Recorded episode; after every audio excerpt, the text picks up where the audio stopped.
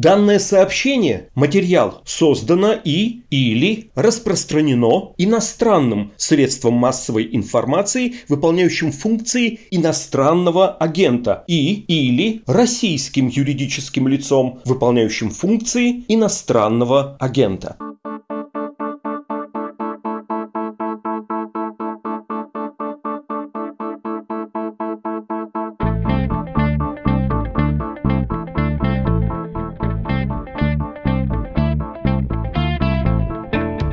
Там кто не говорил про сообщение иностранного агента, на самом деле это подкаст. Он называется «Что случилось?», посвящен объяснению того, почему та или иная новость не исчезает просто так с главной страницы «Медузы», а потом отзывается эхом, ну или даже возвращается разрушительной лавиной. Короче, это подкаст о новостях, которые долго остаются важными. Меня зовут Владислав Горин.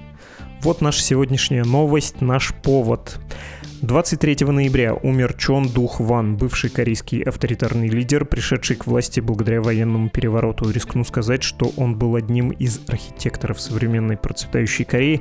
Пусть он сейчас и далеко не самый любимый член этой проектировочной группы. За свои действия, в том числе на президентском посту, он был осужден, даже приговорен к смертной казни, правда потом помилован. И именно его правление заложило целый набор черт, характерных для современной Южной Кореи. Сейчас поговорим обо всем этом этом об истории, о свершениях и о преступлениях.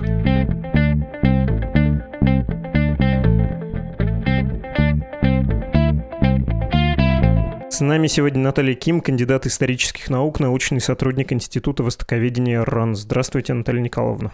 Здравствуйте. Про Чон Духвана хочется поговорить, про его судьбу и через него понять э, кое-что про корейское экономическое чудо. Давайте, может быть, начнем с самого начала и предельно субъективно, где Чон Духван родился, как сделал карьеру, как повоевал на Корейской войне и на Вьетнамской, как он пришел к вершинам власти. Чундухван является одним из э, ключевых исторических персонажей южнокорейской политической истории. Главным образом потому, что некоторое время он являлся президентом Республики Корея с 1980 по 1987 год.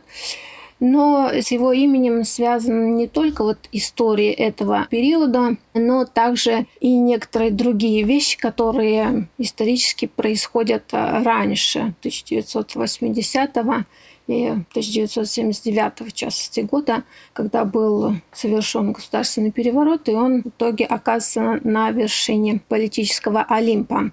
Чон Духван родился в 1931 году в январе в провинции Южная Кёнсан крестьянской семье, и он поступил в Академию сухопутных войск Собственно, благодаря вот этому военному образованию ему удалось оказаться в среде военной элиты, После государственного переворота, совершенного группой военных в мае 1961 года, собственно, он а, поддержал государственный переворот во главе с Пак Чон Хи. И благодаря той поддержке, которую он оказал непосредственно Пак Чон Хи и своему образованию в военной академии, он в итоге создал общество, тайное общество Ханахве, которое длительное время на протяжении 20 с лишним лет определяло кадровую политику Республики Корея, высокие назначения – как э, в администрации президента, так и в сфере безопасности, они были непосредственно связаны с деятельностью вот этого общества Ханхве, которое он возглавлял. И его ближайшим соратником был Родеу. Собственно, Чон Духван он оказывается на вершине политической власти в 1979 году. В октябре 1979 года убивают э, Пак Чон Хи 26 октября. И Чон Духван на тот момент э, возглавлял э, управление армейской безопасности, и он непосредственно был назначен главой штаба, который должен был расследовать произошедший инцидент. А можно я, как в фильме, попрошу вас остановиться? Это будет э, интригующая пауза, потому что дальше начнутся буквально военные столкновения между генералами с боями в городе, и мы сделаем небольшой флешбэк. Вернемся чуть-чуть назад к Пак Чон Хи, потому что это, безусловно, очень важная фигура тоже. Я бы сказал, что это один из двух главных архитекторов корейского экономического чуда. При нем началось то, что потом продолжал в том числе и наш главный герой, и то, что мы видим сейчас, когда озираемся вокруг. Ну, то есть корейские смартфоны, корейские автомобили на улицах, корейские сериалы в Netflix. Немножечко про Пак Чон Хи, тоже военный правитель, тоже человек, который основал, в общем, республику собственного правления, да, собственный режим сформировал, но сумел весьма небогатую, весьма с э, исходными плохими данными страну превратить в одного из мировых промышленных лидеров. Тут нужно объяснить, вдруг кто не знает, север всегда опережал юг. Юг был более аграрным, все предприятия, в том числе японцами, строились на севере, и это все досталось Корейской Народной Демократической Республике продолжительное время юг был менее благополучным, чем север. Как все это началось при Пак Чон Хи? Его имя, безусловно, связано с э, так называемым экономическим чудом и превращением Южной Кореи в индустриальное современное государство. Но надо сказать, что те методы, которые использовались непосредственно правительством Пак Чон Хи, они в действительности сопровождались э, нарушением гражданских прав, трудовых прав. И для прогрессивной части южнокорейской общественности Пак Чон Хи вошел в историю как однозначно негативный персонаж, диктатор, но всем при этом известно, что именно в период его нахождения во главе южнокорейского государства в 60-е, ну это уже конец 60-х, 70-е годы темпы роста корейской экономики составляли 10-14%, и такие темпы были э, достигнуты путем внедрения экспортоориентированной модели экономического развития. Но вместе с тем и рос э, внешний долг э, Южной Кореи. И вот, собственно, когда после Пак Чон Хи к власти приходит Чон Дух Ван, то одним из его, ну это так очень обобщенно, одним из его достижений являлось как раз сокращение внешнего долга и одновременно с этим повышение доходов э, населения. Потому что экономический рост в 70-е годы при Пак Чон Хи, он выражался да, в таких э, красивых абсолютных э, цифрах роста ВВП, но благосостояние нации, населения и доход, он рос достаточно медленно. И более такой благополучный период с точки зрения именно доходов населения, роста сбережений населения, это уже 80-е годы при Чондухване. Хорошо, важно было уточнить про Пак Чон Хи. Я, опять же, может быть, несколько экзотично скажу, возвращаясь к захватывающим эпизодам с перестрелками, что если кто-то не знает, если кому-то Южная Корея кажется такой миленькой страной, где все настолько хорошо, что, во-первых, отовсюду лезут гладенькие мальчики кей-поперы, во-вторых, чтобы пощекотать себе нервы, они снимают олдбой или там игру в кальмара, это не так. Страна в 20 веке жила крайне напряженно, и есть из-за чего. У тебя под боком агрессивный сосед, который может вот буквально послать военный спецназ, убить главу твоего государства, который индоктринирует твою элиту, часто весьма успешно своей идеологией, в первую очередь образовательную элиту. Одновременно у тебя весьма небогатое население, ты просто промышленно неразвитая страна, и одновременно недемократичные внутри режимы у тебя возникают, в том числе как ответ на неприятную внешнюю обстановку, который к тому же коррумпирует коррумпированы. Из этого, тем не менее, удалось появиться в стране первого мира. Давайте к стрельбе к концу 79 года, потому что там началось вот это восхождение и в том числе история Чон Духвана как руководителя государства. В 1979 году после смерти Пак Чон Хи возник э, конфликт э, между группой так называемых новых военных, во главе которой находился Чон Духван, и старой гвардией в лице Чон Сунхуа. Чон Сунхуа на тот момент он возглавлял генштаб, и он был главой управления военным положением, потому что непосредственно сразу после убийства было введено военное положение в стране, за исключением острова Чуджудо и между новыми военными и старыми военными, которые принадлежали к разным выпускам одной и той же академии, возник конфликт. И этот э, конфликт был разрешен военным образом. Государственный переворот был совершен 12 декабря 1979 года. И в итоге Чон Духван обвинил Чон Цингуа в том, что он виновен в инциденте, в частности, в убийстве Пак Чон Хи в том числе. И таким образом этот э, человек был убран с политической сцены. Но во главе государства на тот момент э, находился Че Гюха, который был избран президентом Национальным советом по объединению Кореи в источниках по-разному именуется этот орган. Фактически это была коллегия выборщиков, которая избирала президента. И, в принципе, именно он был главой государства, а не Чон Духван.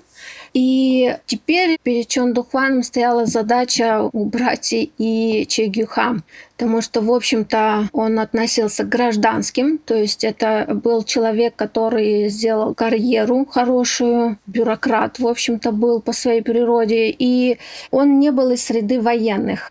И в мае 1980 года правительство уходит в отставку, вынуждено было фактически уйти. И в августе уходит с поста президента Чигюха. И Чон Духвана избирают президентом. Ну, потом в конце 80-го года меняется конституция, и его в очередной раз уже новая коллегия выборщиков избирает президентом в 81 году. И так вот он был избран на 7 лет. Новая конституция предусматривала 7-летний срок для президента без права переизбрания. И в итоге он оказывается во главе государства уже в должности президента. Небольшое уточнение. Пак Чун Хи, предыдущий тоже военный руководитель, он погиб при загадочных обстоятельствах. Вы к какой версии придерживаетесь? В принципе, я придерживаюсь официальной версии, что он был убит начальником службы безопасности Ким Джи Гю, и это было сделано в достаточно сложной политической обстановке в стране, потому что до этого были волнения в Масане и Пусане, и непосредственно Пак Чон Хи выступал за очень жесткое подавление любых волнений, вплоть до применения оружия против гражданского населения. И в условиях такой сложной внутриполитической ситуации Ким Джи Гю решил избавиться от э, Пак Чон Хи но до сих пор точно неизвестно, каковы были его подлинные мотивы в совершении этого преступления против главы государства. Но когда он был убит, то у лиц, вовлеченных в движение за демократизацию, появилась надежда, что произойдут какие-то кардинальные изменения в стране, в том числе наступит либерализация политического режима, но вместо этого страна была ввергнута в очередной военный переворот, и к власти вновь приходят военные, и это спровоцировало рост напряженности.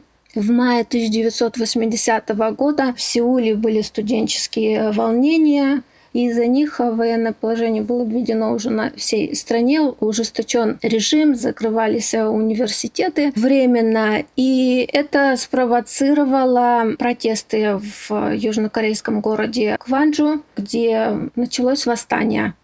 Продлилось оно около 10 дней и было жестоко подавлено. По официальным данным где-то 200-300 погибших, включая гражданское население и военных но по неофициальным данным количество погибших варьируется и достигает до трех тысяч человек. Имеется в виду не только те, кто погибли непосредственно в мае, в 20 числа мая 1980 года, но и после от ранений.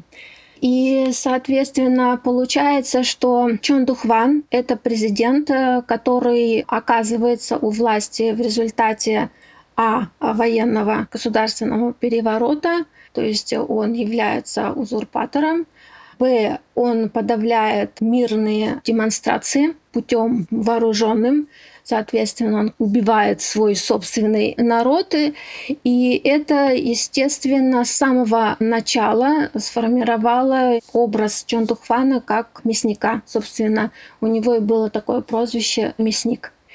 И впоследствии режим его, несмотря на то, что вот если сравнивать Конституции 4 и 5 республики, то есть после того, как был совершен Пак Чон Хи конституционный переворот в 1972 году и утверждена новая конституция, которая превращала Республику Корея в суперпрезидентскую республику и предоставляла максимум полномочий для президента. Он мог неоднократно избираться на эту должность. У него были очень широкие полномочия полномочия. И если сравнивать Конституцию 4 и 5 республики, то получится, что Конституция 5 республики, она выглядит несколько более демократически, поскольку там были ограничения на срок избрания президента, на количество раз, точнее, он мог избираться один раз на 7 лет. Но вместе с тем его режим был еще более жестким, чем режим Пак Чон. Несколько лет назад э, я была на стажировке в Сеуле, и я встречалась э, с женщинами, которые были вовлечены в э, движение за демократизацию, демократическое движение. И была одна встреча с женщиной, она была студенткой тогда, на тот момент времени, из очень благополучной семьи, но ей было интересно, что это за студенческое движение, чем они занимаются. И однажды она приняла участие в демонстрации, которая была организована территории кампуса. В итоге демонстрация в течение 10 минут была разогнана, а она за это получила два года тюрьмы. И вот она мне сказала, что цена свободы, да, вот участие в демонстрации, два года тюрьмы. И действительно, в период правления Чондухвана очень сильно наказывались лица, вовлеченные в демократическое движение. То есть э, это уголовные наказания, тюремные наказания по несколько э, лет. Причем вот просто за участие в демонстрации, как эта женщина – и существовали так называемые ну, их иногда переводят в э, нашей литературе концентрационные лагеря по переобучению, переобразованию, которых отправляли диссидентов, представителей этого демократического движения, и они там трудились, их там били, избивали до смерти. В общем, в период э, Чондухвана нарушение прав гражданских было нормой. Поэтому, когда в 1987 году на волне роста профсоюзного движения активизировалось и студенческое движение, то объединившись, вот это рабочее движение профсоюзное и движение за демократизацию, в которое были вовлечены студенты, средние слои населения, то есть городское население, то им удалось в конечном итоге сломить военно-авторитарный режим, причем не революционным путем, то есть э, это не было какое-то восстание вооруженное, это были мирные, но массовые демонстрации в июне 1987 года страна была охвачена регулярными митингами, демонстрациями, в которые были вовлечены миллионы граждан.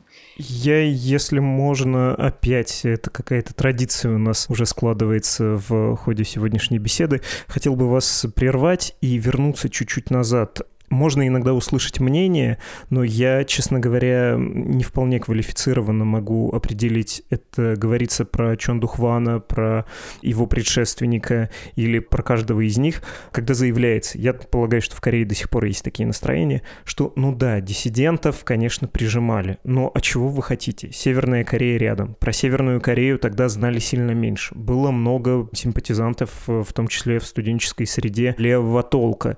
И да, это ужасно, это совершенно людоедская логика, но можно сказать, что обошлись малой кровью. Когда ссылали в эти лагеря, когда избивали, когда Кванджу расстреливали буквально с вертолетов э, боевыми патронами, это все ужасно, но была не иллюзорная вероятность присоединиться к Северной Корее и получить режим вот тот. Ну, то есть, выбирая между коммунистами и антикоммунистами, Южная Корея выбрала меньший из зол. Как вы относитесь, во-первых, к этому суждению? Во-вторых, справедливо ли его распространять на 80-е годы на Чондухвана? Я довольно спокойно отношусь к этому суждению, потому что я понимаю, что Южная Корея – это разделенная страна, Я имею в виду не Корейский полуостров и Корея, которая исторически была единым государством последние века, но оказалась разделена в 1948 году, а само южнокорейское общество – это тоже разделенное общество, там достаточно сильные консервативные настроения, антисеверокорейские настроения. И во многом эти настроения транслирует старшее поколение, то есть люди, которые родились в 30-е, начале 40-х годов, они видели Корейскую войну, они видели, какой ценой досталось э, сохранение южнокорейской государственности. Они видели, каким образом из руин восставала Южная Корея, восстанавливалась экономика. И это был успешный путь модернизации южнокорейской экономики. И, соответственно, эти люди, вот старшее поколение, они видели недостатки, безусловно, и режима Пак Чон Хи, и режима Чон Духвана, но они считают, что во многом благодаря их сильной воле, сильной руке удалось сохранить южнокорейскую государственность, безопасность внутри страны, потому что были попытки убить Пак Чон Хи, со стороны Северной Кореи неоднократно принимались и также попытки ликвидировать э, Чон Духвана. И они видели, что были издержки с точки зрения нарушения гражданских прав и свобод, но и были экономические достижения. И вот для этой категории людей эти экономические достижения являются более ценными, чем нарушение гражданских прав отдельных личностей. Поэтому, да, консерваторы, их позиции в Южной Корее по сей день сильны. И именно благодаря тому, что в среде корейского населения достаточно много лиц с консервативными взглядами, консервативные партии, там они меняли разные названия, но так или иначе, это те партии, которые исторически связаны в том числе с партией власти при Пак Чон Хи, при Чон Духване, эти партии пользуются значительной поддержкой населения на выборах в парламент, муниципальные органы власти. Поэтому, да, такое мнение существует относительно Чон Духвана, ну и также относительно Пак Чон Хи. И это мнение является водоразделом между прогрессистами и консерваторами или, скажем так, демократической оппозицией и консерваторами. Угу. Тоже вернемся еще, я помню, к демонтажу этого режима. Хочется небольшое уточнение насчет э, экономической политики.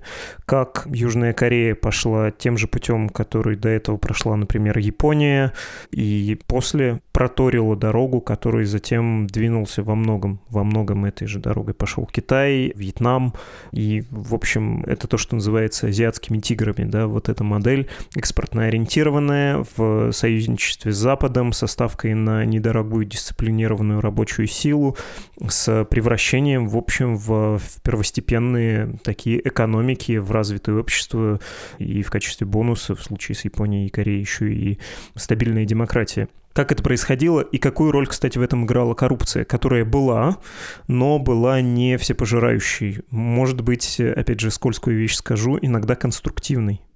Что здесь можно сказать? Дело в том, что я не экономист, поэтому э, мне достаточно проблематично рассуждать о развитии южнокорейской экономики, но тем не менее я хочу на некоторые вещи обратить э, внимание. При Пак Чун Хи была взята на вооружение экспорт-ориентированная модель. Причем идея этой модели, она была предложена американцами.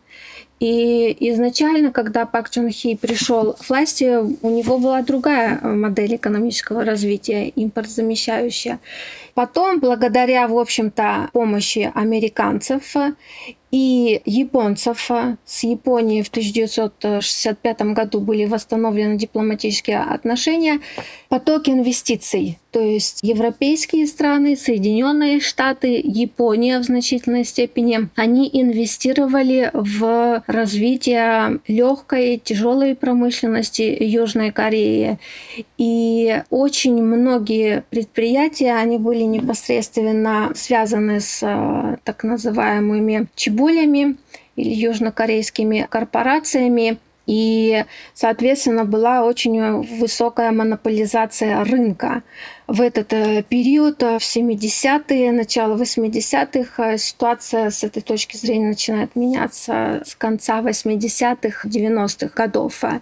И здесь вот любопытно, как мне кажется, обратить внимание на то, как непосредственно авторитарный режим связан с привлечением инвестиций, потому что это обеспечивало, в общем-то, стабильность. То есть вкладывались деньги в южнокорейские предприятия, производства, и благодаря тому, что режим был стабильным, они получали свою прибыль. Но вместе с этим рос э, долг, э, внешний долг Южной Кореи. И вот, как я сказала ранее, при Чондухване только были предприняты усилия для сокращения долга. И, в принципе, вот в 60-е, 70-е годы, 80-е годы действовали еще планы экономического развития. Соответственно, в том числе и применялось государственное регулирование экономики. Но эта модель, она успешно, в общем-то, действовала и обеспечивала экономический рост Кореи стабильно на протяжении 30 лет. И только вот где-то в 98-м там финансовый кризис был. И после этого, после азиатского финансового кризиса, началось э, падение ВВП. В общем-то, в 21 веке уже перед э, президентами, администрациями Мухиона, Леменбака, Дальше по ГНЕ стояла вот задача повысить экономический рост, добиться более внушимых результатов, такие, какие были в 80-е годы. Но к таким цифрам они не смогли вернуться. Ну, большой экономике труднее расти быстро. А если возвращаться к демонтажу режима Чондухвана, к демонтажу Пятой Республики, вообще надо сказать, что после Второй мировой войны Корея успела шесть республик создать, сейчас шестая.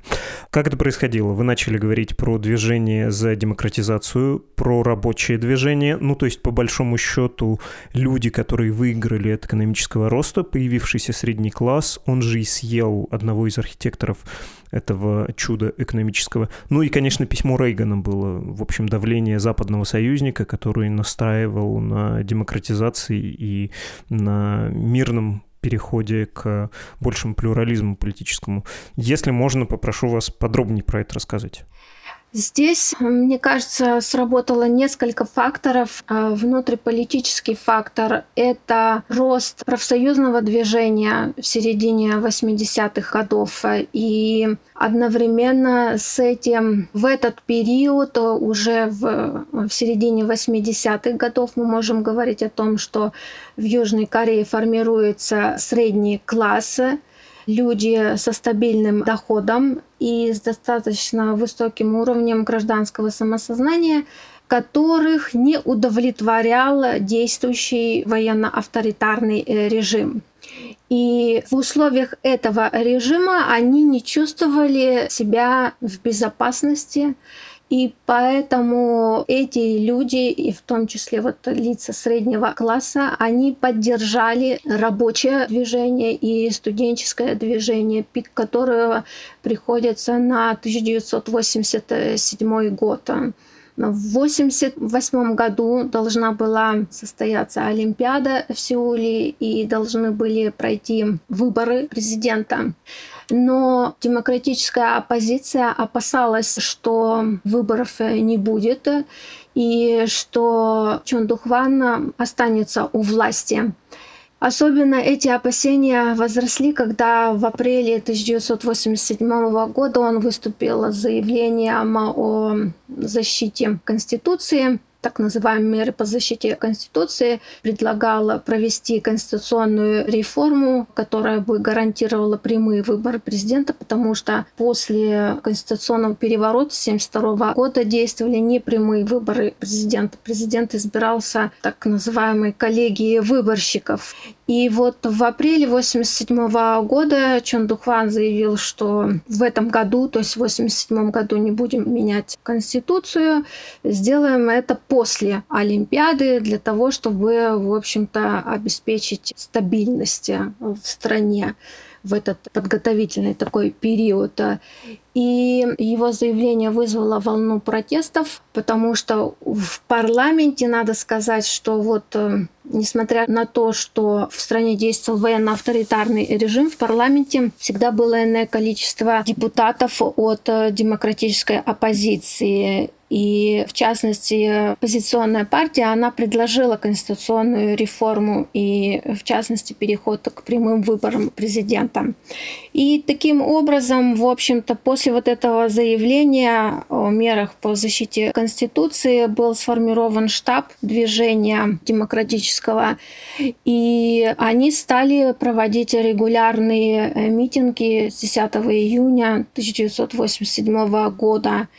И из-за того, что в эти митинги были вовлечены массы э, людей во всех крупных городах Кореи не происходили, то есть это не только столица, но и другие крупные города Кореи, то со стороны правительства была сделана уступка кандидата от э, Демократической партии справедливости, правящей партии РОДУ, он пообещал, что будет проведена конституционная реформа, и следующие выборы президента, они уже будут общенациональными.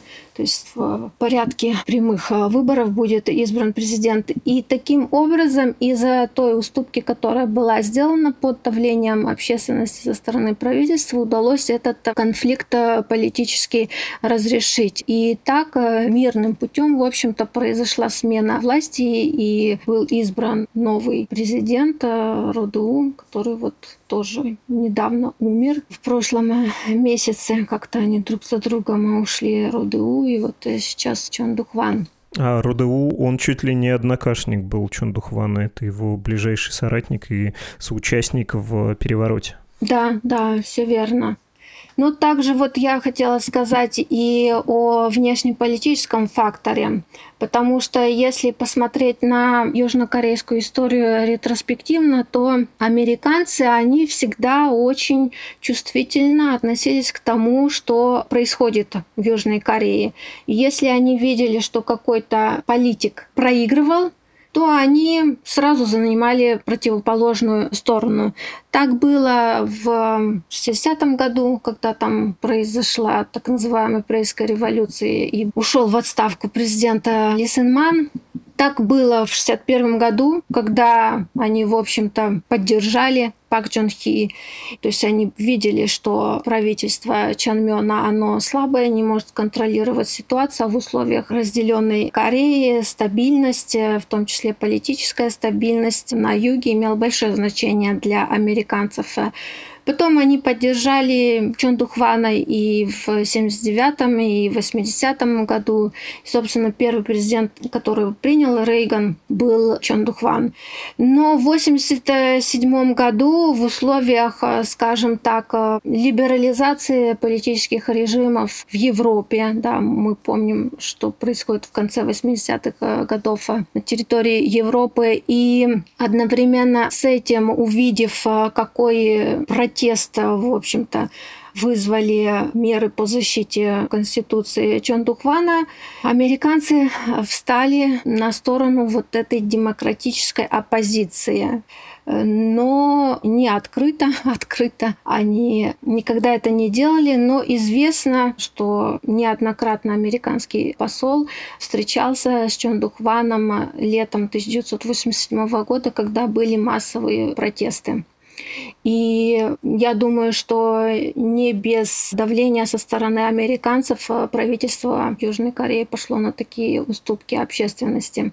Потому что, в принципе, вот вспоминая Чон Духвана как политика, это был человек убежденный в своей правоте. Вот все, что он не делал, он считал, что он делал правильно, ведь известно, что он не считал себя виноватым и никогда не извинялся, например, за то, что было сделано в мае 1980 года э, расстрел демонстрантов в Кванчу.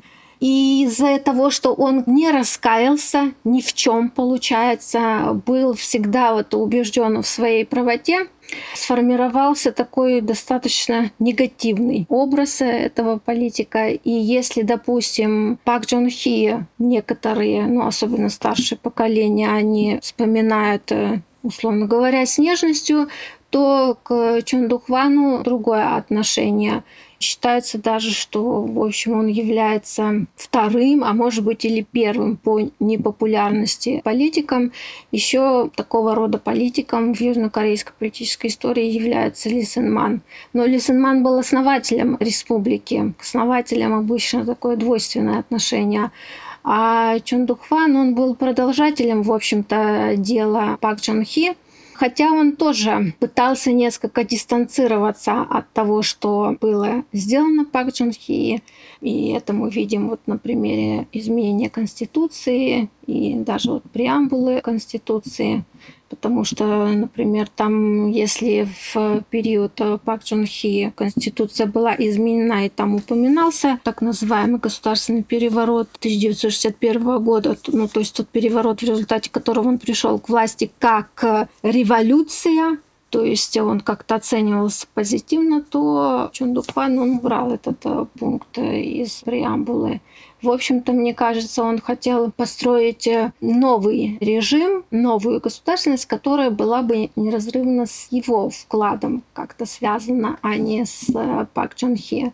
Но, в общем-то, ему не удалось, я думаю, это сделать с политической точки зрения, в отличие от Пака. Но это был уже другой период, а, потому что и общество, гражданское общество, оно, так сказать, выросло, повзрослело, и поэтому оно уже было не в состоянии принять те меры, старые, в общем-то, способы которыми пользовался Чон Духван. То есть э, подавление, шантаж, убийство, ну, может, не прямое, скажем так, но многие же погибали э, в тюрьмах.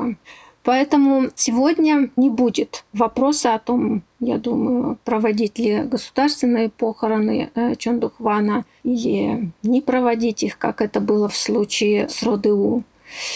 Чундухван был осужден в 95 году. Он был арестован и в 96 году осужден, приговорен к смертной казни. Родеу получил длительный срок. Они вместе тогда проходили по делу о государственном перевороте 1979 года, ну и также коррупция. И потом они оба были помилованы в декабре 1997 года.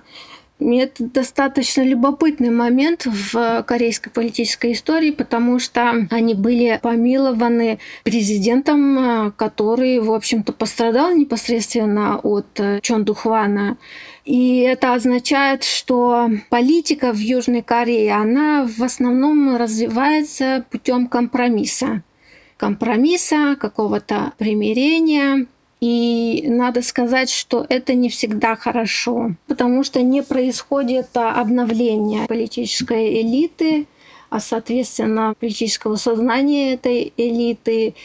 И какие-то прогрессивные меры, они не могут быть достигнуты, потому что всегда вот этот тормоз будет в виде консерваторов, которые до сих пор влиятельны, и они влиятельны во многом благодаря наследию Пак Джон Хи, так как э, в его период э, выросли эти чеболи, корпорации Samsung, LG и прочие, они являются владельцами крупных СМИ, телекомпаний, печатных изданий, они контролируют общественное мнение. И поэтому консерваторы, они очень влиятельны в Южной Корее. А прогрессисты, ну вот, например, правительство Мунджина действующее, оно к прогрессистам относится, они, так сказать, выгрызают свою власть, непрерывно э, за нее борются, но финансовых рычагов у них гораздо меньше, чем у консерваторов, которые тесно связаны с крупными корпорациями и крупнейшими СМИ. Вы сказали, когда про помилование, я терпел, терпел вас. Слушай, не могу удержаться, не боясь никаких аналогий. Хочу сказать, что победивший президент, он вообще, вынося помилование, конечно, наверное, помнил дубинки, которыми его чуть до смерти не забили в тюрьме при правлении того, кого он помиловал. Это так. Да. Не боясь никаких аналогий. Да, а, еще, наверное, все-таки из истории с Чондухваном Казахстаном растет э, добрая, правда, не очень старая южнокорейская традиция судить руководителей своей страны обычно за коррупцию.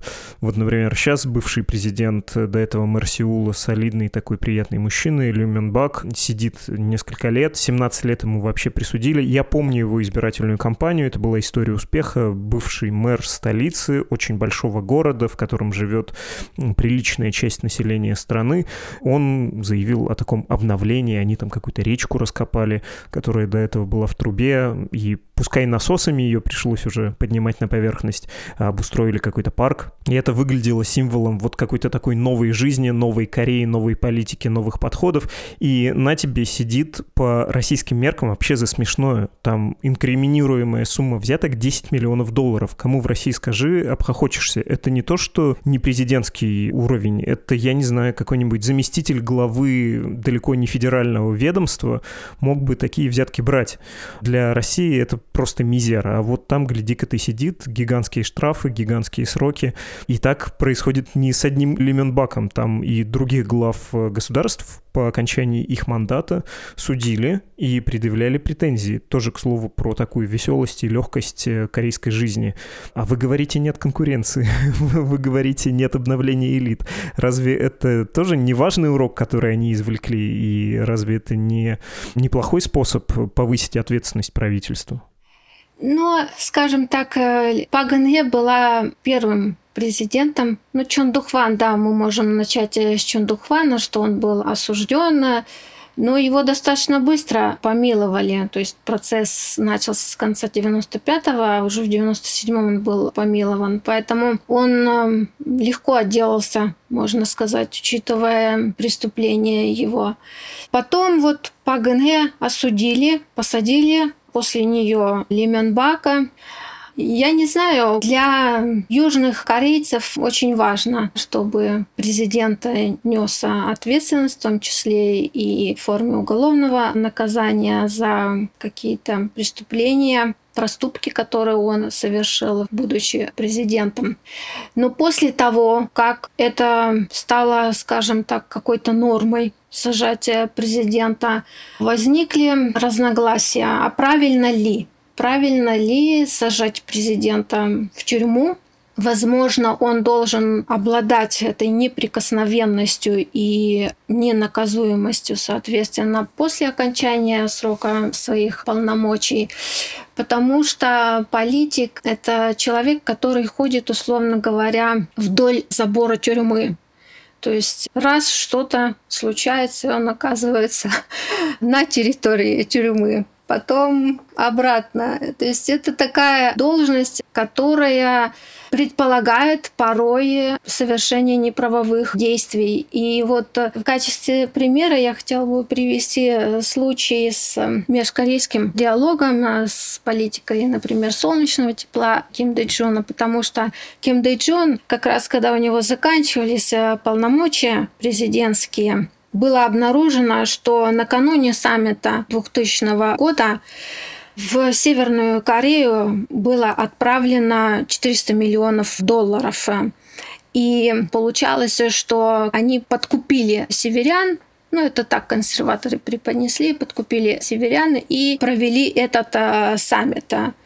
И получается, что он как бы совершил преступление, неправовое действие. Но потом, когда он оправдывался, собственно, почему они это сделали, он сказал, что как бы, вопросы достижения объединения, сближения двух стран, налаживания диалога, доверия – это вот ценнее, чем какие-то, условно говоря, мелкие проступки такого вот характера которую можно счесть как коррупцию, можно посчитать это как нарушение закона национальной безопасности спокойно. Э, но вот в конечном счете его лично не осудили на этом основании, но лица, которые непосредственное отношение имели к денежному переводу, они были осуждены. Хорошо, последний вопрос, он тоже про тюрьму и про ответственность лидера, только не внутриполитический фокус, а внешнеполитический. Это мнение нередко звучит э, из уст исследователей, иногда можно вспомнить, кажется, Ли Куан Ю это говорил про корейское руководство, про Чон Дун Хвана, что не надо было его сажать. Он сделал по существу очень важную вещь, провел экономические реформы, повысил уровень благосостояния благосостояние, ну, то есть дал воспользоваться плодами экономического роста людям, и он вообще-то, как ни крути, неважно почему, но победителю не судят, он мирно передал власть. Тот факт, что вы его судите, означает, что другие руководители других авторитарных стран сто раз подумают, надо ли им проводить экономические реформы, повышать уровень благосостояния и мирно отдавать власть. Что это был такой нехороший урок для всех остальных. Я понимаю, что внешний фокус, э, когда в твоей стране это происходит, это последнее, о чем думаешь. Но, как вам кажется, этот упрек или это замечание, оно имеет право на существование или нет? Все уже давно забыли, что там было в Южной Корее, и никто не опасается из-за этого. Все думают, что у них-то точно будет по-другому. Ну, если говорить относительно именно вот Чон Духвана, то я считаю, что он должен был быть осужден. Потому что это был э, запрос со стороны общества. Причем они очень долго боролись за то, чтобы суд начался над э, Чон Духваном. Это движение за суд над Чон Духваном, оно стартовало в 1987 году ну, можно сказать, вот после демократического транзита громче и громче оно звучало, требовали провести объективное расследование того, что произошло в Кванджу в декабре 1979 года. И когда, собственно, над ним процесс э, начался, то большинство поддерживало. Поэтому с этой точки зрения справедливость восторжествовала, скажем так. Но мне кажется, что зря, в общем-то, он был помилован. Потому что получается, что он не понес наказания. И ведь э, многие годы спустя, вот буквально последние годы, он опять был вовлечен в судебное разбирательство вокруг событий э, в Кванджу Кенджу. И я думаю, что если бы он остался жив, то эта бы история в той или иной форме продолжилась. Именно потому, что фактически он не понес никакого наказания за то, что он сделал. Для очень многих, в общем-то, это было очень важно. Важно знать, что он был осужден за свои преступления и понес наказание и не только там население Акванджо, но многие, кто был вовлечен в демократическое движение, и, собственно, люди, которые сейчас находятся у власти, это как раз представители вот э, этого движения, так называемое поколение 386. Для них важно было, чтобы он был осужден, но этого не произошло, потому что политики старшего поколения, которые тоже были в демократической оппозиции, Ким Йон Сан, Ким Дэ Джон, они придерживались э, другого другого пути, пути компромисса, достижения какого-то консенсуса с консерваторами, тогда как консерваторы никогда не щадили в политической борьбе прогрессистов. Они всегда их очень жестко атаковали. Понятно. Спасибо вам огромное. Очень интересно было. Спасибо. О Южной Корее и персонально о Чон Духване мы говорили с Натальей Ким, кандидатом исторических наук и научным сотрудником Института Востоковедения РАН, и я хотел бы вам порекомендовать другие близкие по теме подкасты. Один из них с Андреем Ланьковым, востоковедом, корееведом, одним из главных исследователей Корейского полуострова в мире. Мы с ним говорили 10 месяцев назад, но, поверьте, актуальность не утрачена. Разговор шел про Северную Корею, точный заголовок того выпуска. Помните, все ждали Третью мировую из-за Ирана. Скоро нечто Нечто подобное случится из-за Северной Кореи, предсказывает и объясняет востоковед Андрей Ланьков. Ну а еще недавно мы говорили с китаистом Александром Габуевым. Тот выпуск называется «Судя по всему, Си Цзиньпинь пойдет на третий срок. К чему это ведет? Теперь он Брежнев, а в Китае застой».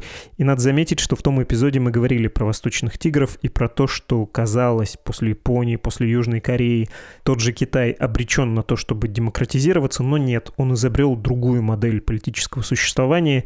И в этой связи гипотезе, не такой уж неизбежной кажется демократия в той же Южной Корее. Оказывается, что южнокорейская или японская модель — это в некотором смысле аномалия, следствие довольно специфического и сравнительно небольшого исторического отрезка. В общем, если не слышали, очень советую послушать.